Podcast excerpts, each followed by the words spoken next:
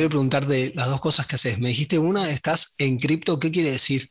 Yo en realidad hago marketing digital para empresas financieras especializadas en criptomonedas. Es todo sobre la gente que invierte en divisas que incluye los con brokers eh, y con portales que dan información. Entonces, en general, eh, nada, uno ambos, los que quieren hacer publicidad, eh, con estos portales que, que están dirigidos a los que hacen trading con, con divisas y criptomonedas. Okay. Entonces es la gente que se dedica al intercambio de divisas en lugar de comprar acciones, compra distintas monedas y gana del, del intercambio. Ok. Y cuando te llaman de los medios para que opines de esto, digamos, ¿opinás como marketing digital o sabes además? Eh, bueno, sé bastante de trabajar en esto desde el 2007, básicamente. Ajá. Eh, entonces me llaman notes o cuando quieren hacer un programa indagando en qué son las criptomonedas, cómo se puede invertir.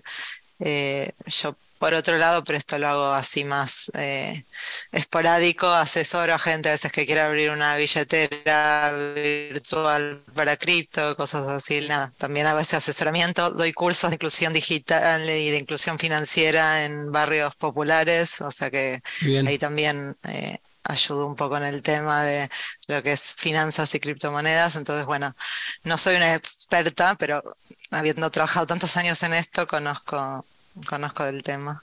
Sí, a mí me atrae de las criptomonedas más allá de si aparecen nuevas monedas o no. Es toda la tecnología que hay alrededor de las criptomonedas, lo que es la tecnología blockchain, una tecnología casi incorruptible. Y creo que es lo que es más revolucionario de esto, más allá de las monedas. Creo que esto es como un poco cuando apareció Internet, que todo el mundo quería tener una página web y al final la gran mayoría fracasó porque no había un negocio detrás bueno, acá es lo mismo con las criptomonedas, todos quieren tener su criptomoneda, pero lo interesante no es tanto la moneda en sí, sino la tecnología que hay detrás. Cuando te refieres a la tecnología, ¿hablas específicamente de blockchain o otras cosas?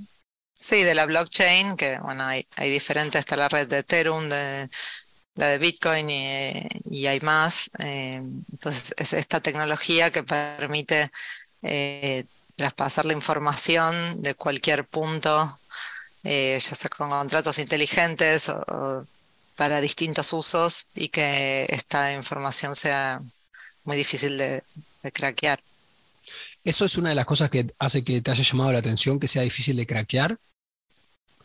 la accesibilidad que esto da a que eh, en realidad, hoy en día vos querés hacer, por ejemplo, un contrato, te escribe un escribano que lo firma, todo esto es corrompible de alguna manera. Claro. Cuando vos tenés una red de bloques donde la información está distribuida, eh, copiada exactamente igual a lo largo de mil máquinas en todos lados, entonces cualquier, cualquiera que intente cambiarlo hace que, eh, nada, que se rompa esta cadena de bloques, digamos, y que entonces eh, nada, no se pueda corromper porque esto mismo está copiado en todos otros lados y hace que esta información entonces no se pueda cambiar, es lo que hace interesante esto. Claro. Como sistema. Es como de alguna forma descentraliza. Eh, y a su vez, si vos la querés cambiar o lo que sea, tu bloque se corta y esa misma información sigue circulando sin, sin poder variarla, digamos. Entiendo. Y como a, a, largo plazo, ¿a qué cosas estaría bueno que tenga alcance este, esta tecnología de blockchain para que, bueno, justamente no se pueda romper. Eso si se rompe, que continúe. Que continúe, que todo el mundo tiene eh, acceso a, hacer uso y modificar, no sé, ahí eh, desde mundos virtuales o todo, todo el mundo tiene acceso para ver el código, modificarlo, hacer sus proyectos dentro de esto. Eh, es, es, complejo de entender, pero es como si vos tenés, no sé, un Facebook donde Mark Zuckerberg te dice cómo ver la info, si un día decide cambiar la plataforma, mm, vos tenés que verla y hay unas redes sociales dentro de la blockchain donde la misma gente va modificando y agregando capas eh, dentro de, eh, del sistema y es accesible a todos. Quizás no, sé si se entiende bien el ejemplo. Sí. Eh, y esto es, es, un uso, hay millones de usos, lo que digo es algo nuevo, se está descubriendo como tal tiene sus, sus fallas, pero yo lo siento que es como el inicio de Internet, es como la nueva tecnología en donde va a estar basado todo lo que hagamos eh, de ahora en adelante, que tenga que ver con esto y que se le pueda dar un uso. También lo mismo, todo el mundo, eh, al ser el hype de la blockchain, quiere sus proyectos ahí, digo, no es el uso para todo, porque no para todo lo necesitas, pero sí que para desde el manejo de nuestros perfiles digitales, el manejo del dinero, el manejo de contratos. Eh, creo que es el lugar donde va a estar todo alojado de, nada, de acá en adelante. ¿Algún otro uso que, digamos, no sea las criptomonedas? Bueno, todo tipo de contratos que pueda haber entre partes, eh, que es lo que se llama contratos inteligentes o smart contracts, eh, donde vos podés ir poniendo distintos hitos que tienen que ir sucediendo para que se vaya cumpliendo el contrato. Lo mismo nadie puede falsificarlo, falsificar la firma, eh, porque queda todo registrado, todos los pasos, todo transparente y todo en abierto. Eh, y desde el uso del, manejo del dinero, si se hace un, como todo, un buen uso, eh, debería permitir esta transparencia que a la hora de manejo de, los presupuestos a nivel de países. Yo te contaba que yo doy estos cursos de inclusión financiera en barrios populares y la mayoría de los chicos nunca eh, pisó un banco, pero a su vez todos tienen mercado pago. Con lo cual, hoy en día ya está pasando con, tienen la blockchain, lo que sí esto puede facilitar el acceso a estas entidades financieras, una identidad digital y que no haya que ir más al banco, que es lo que está sucediendo hoy en día, simplemente con una tecnología que va a permitir mucha más trazabilidad de todo el proceso. Entendí. Y eh, sí. No, nada, es como que eh, el banco, yo creo que es como todos, va a tener que poder adaptarse al sistema nuevo o va a terminar muriendo y eso tiene que ver ya como empresa, me parece que no el sistema bancario en sí. Claro. ¿El gobierno puede interferir en el, no sé, en el libre comercio de las criptomonedas? Vos tenés dos sistemas. Uno es vía lo que son los exchanges o operadores.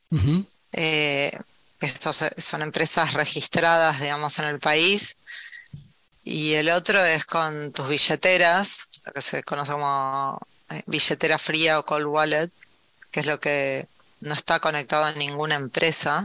Entonces, no sé, es como que si vos perdés, viste tu billetera física y tenías ahí lo que sea 10 mil pesos, los perdiste, no, no, está registrado, que no es lo mismo que si tenés una tarjeta bancaria que vos tenés la entidad detrás. A su vez la tarjeta bancaria alguien te la puede hackear y no sé, entrar y sacar el dinero de tu cuenta, bueno, si vos lo tenés en la billetera nadie te lo puede hackear, bueno, acá es un poco lo mismo, perdiste tu billetera fría o cold wallet, perdiste lo que tenías ahí. Ahora, mm, los gobiernos no pueden saber qué es lo que tenías o no tenías ahí. Entonces, siempre eh, los gobiernos pueden prohibir, pero siempre hay una forma de operar eh, donde vos podés seguir teniendo tus criptomonedas.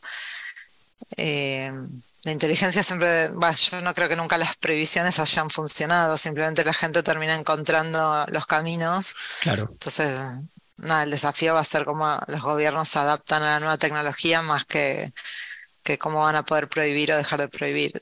Eh, digo, hoy en día en Rusia está prohibido muchos canales de internet y la gente sigue teniendo acceso a la información porque busca siempre caminos alternativos, vía un VPN accediendo desde otro lado.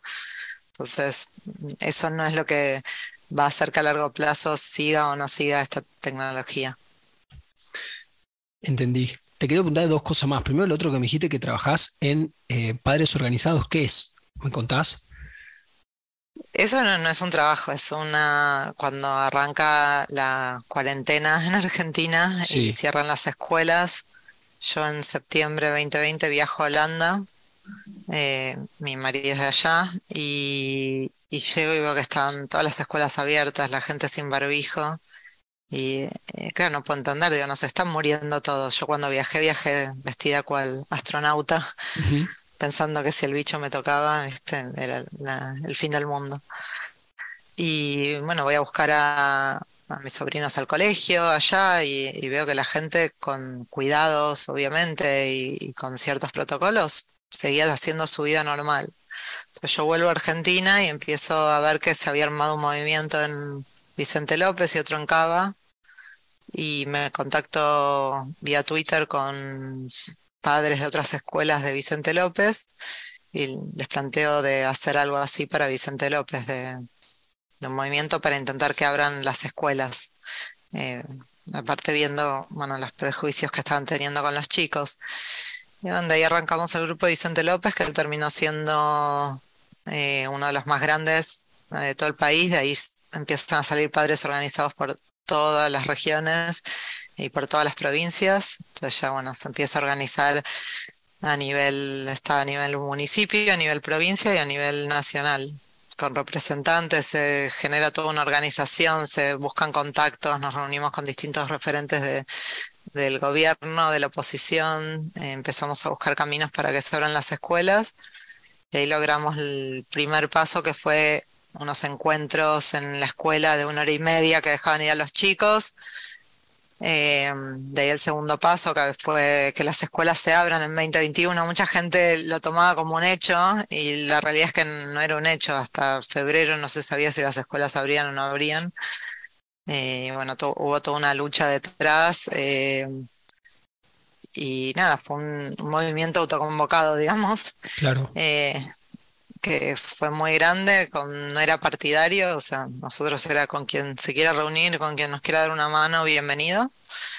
Y bueno, las grandes marchas que se vieron en la tele de padres organizados eh, salieron todos de, grupos de WhatsApp. Bueno, de ahí que me preguntas de cómo salían en la tele con este tema, yo era una de las voceras, teníamos un grupo de voceros entonces nos iban llamando a entrevistas, a veces nos llamaban de cinco en un día cuando estaba muy caliente el tema. Entonces, bueno, íbamos dividiéndonos. Qué bien. ¿Y hoy en día siguen, siguen organizados? ¿Hablan? ¿Cuáles son los temas que hoy están intentando mejorar? Hoy en día estamos con el tema de la participación de los padres en todo lo que tiene que ver con los consejos federales de educación. Eh, todos los programas de estudios, ver que se cumplan los 190 días de clase. Eh, tema de evaluaciones, o sea que hoy en día está la problemática de que hay varias provincias que aprueban a todos sin, sin exámenes. Eh, entonces, es como que mucha gente se fue bajando porque el tema era la presencialidad, pero muchos nos quedamos porque, aunque quizás, por ejemplo, en mi caso, tengo la suerte de que mis hijos van a un cole privado y donde no sienten tanto la decadencia educativa. En este lugar desde Padres Organizados nos puso en contacto con un montón de, familias de, distintos lugares de Argentina con severos problemas, con faltas de maestros, donde hay chicos que no han tenido clase casi en todo el año. Claro. Y que igual pasan de, de grado de año sin, sin cumplir los conocimientos mínimos que se requieren para chicos de esa edad. ¿Cuáles son, ¿Cuáles son las razones que, por ejemplo, en esos casos que casi no tienen clases y aprueban y se los pasa de año? ¿Cuáles son las razones que dan las autoridades o, quien diga algo al respecto? Hay muchas, muchísimas faltas de docentes, entonces falta un docente, quizás falta dos semanas y no hay un reemplazo. Entonces los chicos, hay chicos que no han cumplido en todo el año una semana entera de clases Tremendo. Después hay, hay paros, eh, paro de auxiliar, paro de docentes, entonces cada paro distinto genera que no haya clases.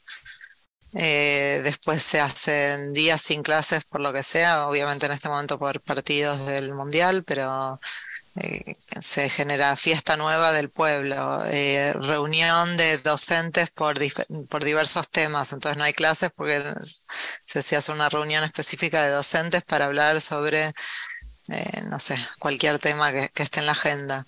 Y esto genera que si se dispuso que tenían que haber 190 días de clases, haya escuelas que no han llegado ni a los 100 y muchas es muy difícil en realidad contar estos días porque es eso, porque hay un grado que sí, otro grado que no, dentro de una misma escuela. Nosotros a los padres que participan de los grupos intentamos que lleven un registro de esto, pero bueno, sabemos que, que aunque nosotros contemos y veamos 100 días de clases de los 190, hay escuelas que han tenido incluso mucho menos. Esto, las estadísticas las, las tienen ¿Vos cómo las juntás? Eh, hay estadísticas que, porque los municipios colaboran, nosotros en el caso de Vicente López trabajamos muy cercanamente con el que es el secretario de Educación del municipio. Entonces, los datos que él tiene, por ejemplo, de días que no hubieron clases, los tenemos. Lo que pasa es que después no tenemos el específico de tercero A del Paula Albarracín tuvo tantos días, porque por más de que en el registro del municipio esté que hubieron todos los días menos cinco días por paro, no están todos los días por falta de docentes o auxiliares o cualquier otro tema. Entiendo. Eh, entonces nosotros vamos juntando, nosotros como trabajamos en pares organizados es mesa, tenemos una mesa de abogados, mesa de maestros, una mesa legislativa que es los que entienden de leyes eh, y una mesa de gente especialista en datos que son los que van juntando todos los datos y después nos lo dan de una forma masticada para nosotros poder pasar a veces a medios o, mismo cuando tenemos reuniones con gente del gobierno. Tengo una pregunta que no tenés por qué responderme. Cuando vos le pasás estos datos a los medios, entiendo que hay medios que deben aceptar y otros que no deben aceptar el dato según qué partido político apoyan más o menos, o esto no es así. Ya, nosotros hemos salido desde C5N hasta La Nación eh, en todos los medios Después está como lo enfoca cada uno. Eh, nosotros cuando salíamos, a mí me tocó hacer una de las entrevistas de C5N eh, y me pusieron con, me acuerdo, con una madre que supuestamente estaba luchando porque siga todo virtual, porque se iban a morir todos los abuelos y todos los docentes. Y la realidad es que se ponía el tema así sobre la mesa, pero después yo me quedé hablando con esta madre y me habló de toda la problemática que estaba teniendo con los hijos en la casa. Con lo cual creo que es un tema que eh, incluso con la gente a favor o en contra o el uso político que se le dio, en el fondo estábamos todos de acuerdo en, en esta necesidad de la educación y de mejorar la educación. Claro. Fuera de lo que era el uso político, por eso digo, porque nos hemos reunido hasta con Grabois, Baradel y todos estos, lo cual nada, están unos hablando del tema político y otros hablando de lo que tiene que ver con nuestros hijos, con lo cual era difícil encontrar el, punto de encuentro. Entiendo. Y dentro de los datos que te dan, eh, además del número de clases efectivos que hay, ¿qué otros datos son así llamativos que quieras o puedas compartir? Eh, muchos datos se pueden encontrar en las redes mismas de, padres organizados, eh, pero bueno, tiene que ver con los datos de los resultados de las pruebas a aprender, de datos después de problemáticas que fueron teniendo los chicos, ya sea de depresión, de suicidios infantiles, comparado eh, Argentina con otros países. Mm, nada, básicamente todo lo que nosotros podíamos juntar escuelas abiertas, provincias con escuelas abiertas, cómo funcionan eh, o los resultados que están teniendo los chicos en escuelas que abrieron comparado con otras que se, eh, que se mantuvieron cerradas más tiempo. Todos los datos que nosotros podíamos conseguir y que podíamos conseguir también nos pusimos en contacto con otras redes que se armaron en Brasil, en Chile, en Perú. la verdad que se, se amplió un montón esta red.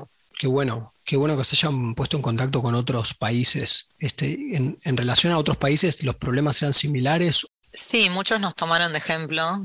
O sea, acá fue lo mismo. El primer padre se organizó, se abre en Cava, después en San Isidro se juntan padres. Los que nos juntamos en Vicente López fue porque vimos lo que estaban haciendo ahí y después nos pusimos en contacto. Primero cada uno funcionaba como células individuales, digamos, y después ya cuando acá se hizo grande empezaron en, Brasil, en Chile, en Perú y no me acuerdo dónde más. Entonces nos contactaban a nosotros para preguntarnos cómo lo estábamos haciendo. Qué bien. Y de lo que ellos, de los que contaban, o tenés idea si los, los problemas eran los mismos de días de clase efectivos o que estaban las escuelas cerradas o cuáles eran los problemas de otros países? No para ahondar, sino por saber más o menos. Sí, no, es que entonces más, era más o menos igual el tema de mantener las escuelas cerradas, de la virtualidad, después cuando abrieron el tema de el uso del barbijo en las escuelas y los efectos que esto tenían en, el aprendizaje con los chicos. Claro. así que nada, las problemáticas eran compartidas, después cada uno tenía que actuar dentro de su área, sus contactos, eh, dentro de cada provincia, cada país, cada región. Cómo es la página donde se pueden encontrar? Eh, no, hay, hay, redes sociales, o sea, hay una página de Padres Organizados que es donde subimos contenido, donde está todos los estudios que fuimos encontrando a lo largo de todos estos meses, pero después está la red en, Twitter o en Instagram, Padresorg Federal, es de todo el país. Padresorg PBA es de Buenos Aires y después tenés, por ejemplo, Padresorg Vicente López, eh, que esa es la red que yo manejo. Yo, por ejemplo, manejo Vicente López, soy representante en PBA y yo no estoy ya de los de PBA y representantes en federal, que yo ahí ya no estoy. Eh, no, bueno, por eso cada uno va apareciendo, pero las redes representan el trabajo, el trabajo del federal, el que se hace a nivel federal, eh, provincial a nivel provincial y después los locales de cada, de cada municipio. Ok, está buenísimo todo. Y mm, te pregunto otras cosas que yo, te, yo te sigo en Facebook y siempre, siempre, siempre las historias eh, que haces. Y yo la primera vez que te escribí pensé que eras periodista, hasta que me, aclaraste un par de veces que no. Eh, digo, todo esto que vos presentás, juntás y, y comentás, o sea, ¿por qué lo haces? Yo siempre fui muy curiosa en el sentido de no sé, yo pasé mi adolescencia quizás con remeras del Che Guevara en esta cosa medio hippie chic que tengo. Y, después nada, me puse a leer y dije, uff, para este tipo entre las cosas que hacía no eran tan revolucionarias como yo pensaba. Y bueno, entonces siempre después me, era como que me terminaba pasando al otro lado a discutir de, pongo el ejemplo del Che Guevara porque es quizás lo más normal que a uno le pasa en la adolescencia. Claro. Eh, termino, estudio cine, estoy con un grupo de gente donde Cuba era lo más, eh, siempre hablando de las bondades de Cuba, que a mí también debo admitir en un principio me atraía, pero como siempre me da la curiosidad, empiezo a leer, a leer, a leer qué pasa en Cuba y empiezo a decir, para, no es tan idílico como parece, donde todos tienen el mismo discutir eso. Y, siempre fui un poco así, como que me, encanta el tema político, no tengo nada que ver con la política, eh, pero de, que cuando me dicen algo lo primero que tengo que hacer es investigar y responder. Y sí que en, en los últimos años o con la pandemia, con entre padres organizados, en todo esto empecé como nada, hablaba con gente, cuando arranco con padres organizados, el tema de escuelas como que me miraban como que estoy loca. Y yo decía, no, pero es que en Holanda están yendo a la escuela y nos están muriendo todos. Eh, y, costaba a la gente, y gente que preparado lo que sea, pero que bueno, que veía la realidad en base a, a donde estaba parado. Y tema político también, me juntaba con, con amigas a la hora del tema quizás 2019 de votar y que muchos, nada, quizás repetían estos discursos que a veces se hacen virales o, lo que sea, y, nada, yo siempre traía información y me, y me, cargaban de dónde sacaba tanto, pero es de leer, de leer lo que hay en, en los diarios, de, de, mirar todos los canales, de, de leer distintos diarios, no, no, no, no, es que haga una mega investigación, porque la verdad que trabajo mil horas los chicos y no tengo tiempo, pero sí que si uno lee, la información está disponible y sobre todo los datos, que es lo que te decía que como en padres organizados me gusta ver los datos al final y no solo que me digan, no sé, tal la fugó toda o tal, bueno, al final miras los datos de deuda, de ingresos, de todo a lo largo de los años y puedes decir si pasó eso o no pasó eso. Claro, claro. La información. Sí, dale, dale. No, y hacía posteos cada tanto entre cosas que leía o comentarios de otra gente que me copaban y tenía un blog de notas donde los anotaba y cuando tenía tiempo hacía un posteo en Facebook.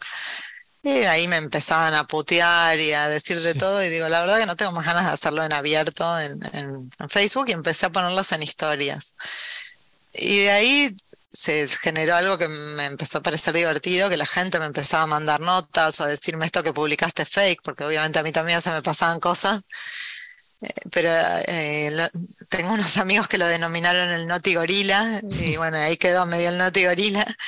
Eh, aunque, no sé, Gorila está muy relacionado con el macrismo, para mí, no sé si, si soy una cosa, soy la otra, pero sí que era como una, una idea de, mostrar la realidad. Y, y, me empezó a divertir lo que generaba, lo que generaba desde la gente que me mandaba cosas por WhatsApp o el Messenger de Facebook Eh, la gente que me puteaba y me bloqueaba, porque de repente sí que de mis seguidores empezó a bajar el número. Después me empezaba a querer seguir gente que yo no tenía idea de quién era, entonces dije, bueno, pongan abierto las historias, pues no tengo ganas de tampoco tener ahí eh, como amigos de Facebook a gente que no tengo idea de quién es. Eh, y nada, lo hice primero como una idea de decir, bueno, lo hago hasta las elecciones, ahí paré. Y después dije, bueno, empiezo un año antes de las elecciones del año que viene, pero al final en un punto había tanta ebullición de cosas que agarré y empecé a postear de nuevo. Claro. Eh, y eso, no, no es ni un trabajo, ni soy periodista, ni nada, voy posteando cosas que, leo porque leo, porque me gustan, porque siempre tengo, eh, sigo a varias cuentas en Twitter de, temas políticos eh, y temas de marketing, por eso mi Twitter varía entre esos dos temas. Y, temas de Forex, entonces bueno, yo lo uso mucho para informarme y trato de, las cosas que veo ahí, ir plasmándolas en, en lo que es mi, pequeño noticiero. Está buenísimo, porque claro, es, es, como un noticiero, es como un canal. Yo lo veo así, como un canal noticiero. Aparte, ya tenés un tono, hablas de una forma particular, que es, digo, yo la puedo reconocer de alguna forma. Te quería preguntar, ¿cuáles son tus fuentes de información? ¿Qué, de, de dónde te nutrís? La mayoría es Twitter o mismo si hay una noticia que me sale en me sale, qué sé yo, en Facebook, miro los comentarios, porque muchas veces la gente ahí postea después, no, esto que se pone está mal y mira esto. Entonces yo voy siguiendo como el hilo de la conversación. Entonces lo que hago es como un rejunte de las cosas que voy viendo. Ah, está bueno. Eh, entonces, nada, sigo a distintos especialistas que me gustan de, Twitter, de casi todos los diarios en Facebook, y más que nada de ahí, de que leo los diarios y o a veces estoy viendo en las noticias, en general estoy, estoy cocinando, lo que sea, las tengo de fondo, entonces escucho algo y de ahí arranco eh, a postear. ¿Y te divierte hacerlo? ¿Te divertís mientras estás Sí, no, me divierte hacerlo. Eh, hay cosas que es lo que digo, una cosa es lo que uno expone y después yo tengo mi Instagram que pongo cosas más personales. Entonces, por ejemplo, le di con todo el mundial porque Qatar me parece eh, un horror que se haya elegido como sede por todo lo que representa. Eso no quiere decir que yo no mire el mundial, entonces después yo hinchando por la selección lo pongo en Instagram, porque como que quedó en mi Facebook como que estoy re en contra de... Entonces, un poco es, yo sigo la línea, lo que se llamaría la línea editorial eh, pero bueno, como cualquier ser humano, tengo mis propias contradicciones. Por supuesto, y está bueno que lo menciones y está bueno que las tengas, ¿no? Este, por ejemplo, cuando hoy estaba viendo una que me anoté ahí, cuando pones lo de que Brancatelli viaja con toda la, toda la familia y que compra el dólar eh, a 160, vos, vos a 320, toda esta cuestión, por ejemplo, digo, esa lo, contás porque te indigna, lo contás porque digo, te divierte. Y, también te quería preguntar si el dato posta que el tipo lo compra a 160 es, digo, ¿es así? Eh, el tipo es funcionario del gobierno y hay una ley que todos los funcionarios del gobierno y sus familiares acceden al dólar, al precio del dólar, digamos. Del dólar oficial, porque hay 3 millones de tipos de dólares. Sí. Entonces, él es funcionario, con lo cual claramente accede a eso. Y sí que es inexplicable que él como comentarista de, de tele y un funcionario de Pilar, o sea, no es que tienen ni siquiera un puesto así importante, acceda a viajar a Qatar, cualquier paquete mínimo salía por persona 10 mil dólares y él se fue con toda la familia, con lo cual es alguien que sale en la tele eh, y que era de los que más abogaba por el tema de que no hay que viajar, porque si uno viaja gasta los dólares del país. Tenemos los datos de, a qué dólar acceden los funcionarios, es un dato público, lo pueden, se puede googlear. Sí, sí. Em, y nada, entonces que él esté ahí, ni siquiera es que está trabajando. Entonces, digo, esa contradicción sí, a mí me indigna. De una. Eh, me indigna y por eso la termino posteando. Eh, un poco la idea de este noticiero es demostrar estas contradicciones en muchos temas eh, de los que habla el gobierno y lo que hace en la realidad. Sí, otro que me llamó la atención es la que dijiste que el, gobierno iraní dio la lista completa de los que viajaron al mundial. Este, bueno, como eso es información vos decís, esto podría terminar en una gran matanza de opositores. No, yo no lo sé, obviamente no tengo acceso a lo que va a hacer, pero sí que eh, salió a la luz bastantes cosas. Uno, este comediante israelí. Sí, lo vi. Que, que está en todos lados, que sale ahí haciendo entrevistas con los árabes, abrazándose, como diciendo podemos ser amigos, y que el mismo, el, que fue el Twitter oficial de la República de Irán lo, amenazó. Digo, lo otro es ver lo que está haciendo directamente el régimen iraní con los opositores ahí, entonces el hecho de que le hayan dado el listado me parece algo eh, gravísimo. Es grave, es grave. Caro, este, te agradezco mucho por charlar, es súper interesante lo que haces. Em, además de Facebook, te, digo, ¿tu Twitter cuál es? Eh, Twitter no posteo casi nada, simplemente lo uso para guardarme hilos de cosas que me interesan, entonces las retuiteo para, para que me queden a mí. Eh, pero mi Twitter es caro-may. Ok. Eh, y en Facebook eh, las historias que dijiste que están libres se pueden ver en Carolina May. Sí, las historias, claro, en mi perfil se pueden ver directo las historias sin tener que agregarme Perfecto. Eh, como amiga. Carolina May es Carolina M-A-Y, ¿no? Sí, Excelente. Bueno, te felicito por todo lo que haces. Además, es un bocho eh, está buenísimo y a mí me divierte y me informa, porque a veces leer, a mí me pasa que leo muchas cosas de Twitter o de distintos diarios y que al final me mareo y no sé quién tiene razón. Tampoco es que doy siempre la razón a nadie, pero tu, información parece mucho más organizada, así que gracias, aprovecho para decírtelo públicamente. No, gracias y cualquier contradicción, o sea, me encanta que me manden y me digan esto funciona, esto no, esto no es real, porque nada, a mí también se me pasan cosas, pero bueno, intento chequear casi todo lo que posteo. Está buenísimo, es como un pequeño blog blockchain que te estás armando de noticias. Sí, más blog que blockchain, pero sí. más blog que de verdad, Bueno, claro, te mando un abrazo grande y gracias de nuevo. Dale, nada, un beso. Chao. Chao, chao.